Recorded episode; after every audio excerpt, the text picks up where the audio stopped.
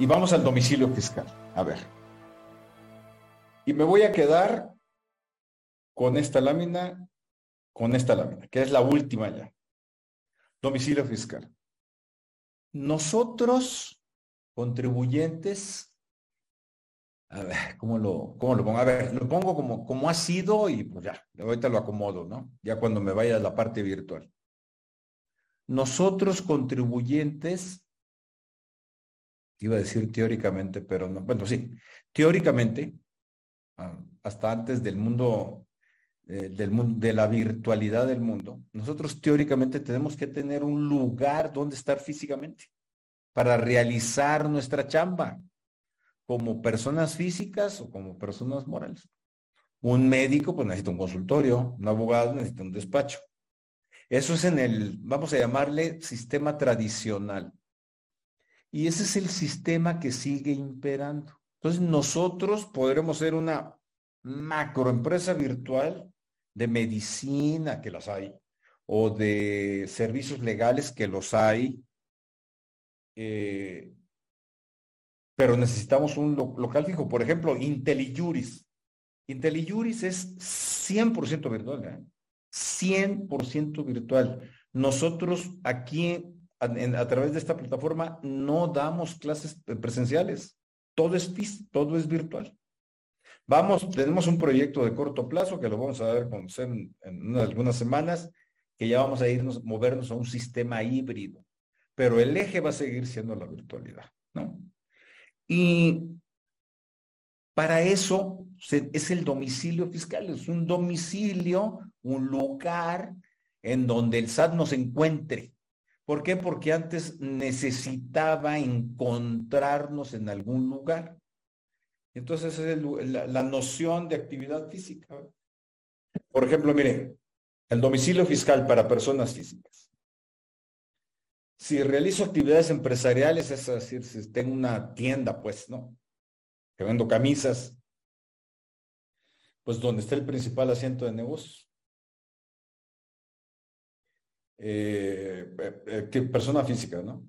Si no realizo actividad empresarial, pues quiere decir que soy mm, mm, un prestador de servicios, médico o contador o, abogado abogada. Mm, es en donde realizo pues mi despacho.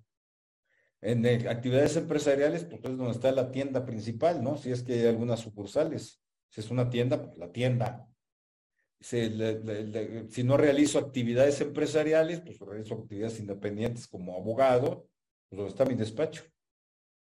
Y si no tengo nada, pues es mi casa habitación. aquí se hace, siempre mis maestros hacían la broma de casa habitación. Aquí vamos a entender casa habitación. No hay un concepto, ¿eh?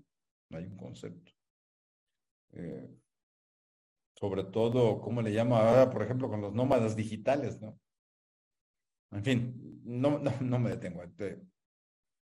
Y si no tenemos, no están localizados, pues el domicilio que hayamos manifestado al banco, que ese es más probable que sea cierto porque sí necesitamos que el banco nos encuentre.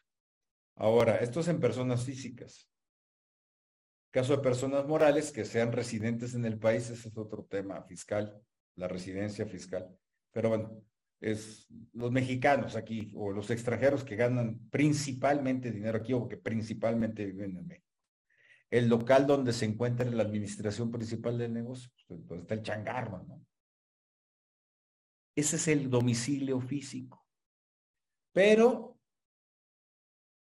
nosotros y el SAT ya se movió al mundo digital. De hecho, aquí en IntelliJuris probablemente ya esté como en Spotify, como podcast, tenemos un, podcast, un webinario en que yo entrevisté a Fernando Martínez Cos, que le llamamos el, los contribuyente digital o los contribuyentes digitales. Ya tiene algún rato que se hizo, un año, año y medio. Y ahí hablamos precisamente de que los contribuyentes a través del buzón tributario, lo veremos en la sesión próxima, somos contribuyentes digitales ya. Miren, tenemos un registro federal de contribuyentes, tenemos firma electrónica, son los comprobantes fiscales digitales por internet se emiten desde la plataforma digital del SAT. La contabilidad es electrónica y la subimos al portal del SAT. Y el SAT a través del buzón tributario nos encuentra. Y nosotros a través del buzón tributario nos comunicamos con el SAT. Entonces, pues ya somos contribuyentes digitales. Eso del domicilio en físico, pues pierde un poquito de sentido. No me voy a detener más aquí. Es tema de una charla especial, solo presentarles el concepto de domicilio fiscal. Hay reglas legales para tener un domicilio fiscal. El eje del registro federal de contribuyentes entonces es la clave, empatada con nuestro nombre, fecha de nacimiento, una clave y un domicilio fiscal. Las obligaciones que estamos obligados a cumplir, si somos, si soy abogado, pues emito facturas, tengo que presentar declaraciones, un pago, debo llevar contabilidad. Y como ven, terceros deben proporcionar información, yo tengo que emitir comprobantes fiscales digitales, tengo que tener firma electrónica, todo se va tejiendo y se va haciendo eh, junto con la información presentada por terceros, que ya vimos, se va haciendo una madeja que en el centro tiene como eje el Registro Federal de Contribuyentes. Espero haber sido suficientemente claro. Ahora, ustedes, mira, miren, aquí tienen eh, una plataforma que les puede ayudar mucho en esto que se llama RX Fiscal. RX, RX es de radiografiafiscal.com. Ahí puede, opera para, es una solución al alcance de todos. Ahorita está, entiendo que está en, a, mí me resulta muy útil esta, esta herramienta, la recomiendo mucho.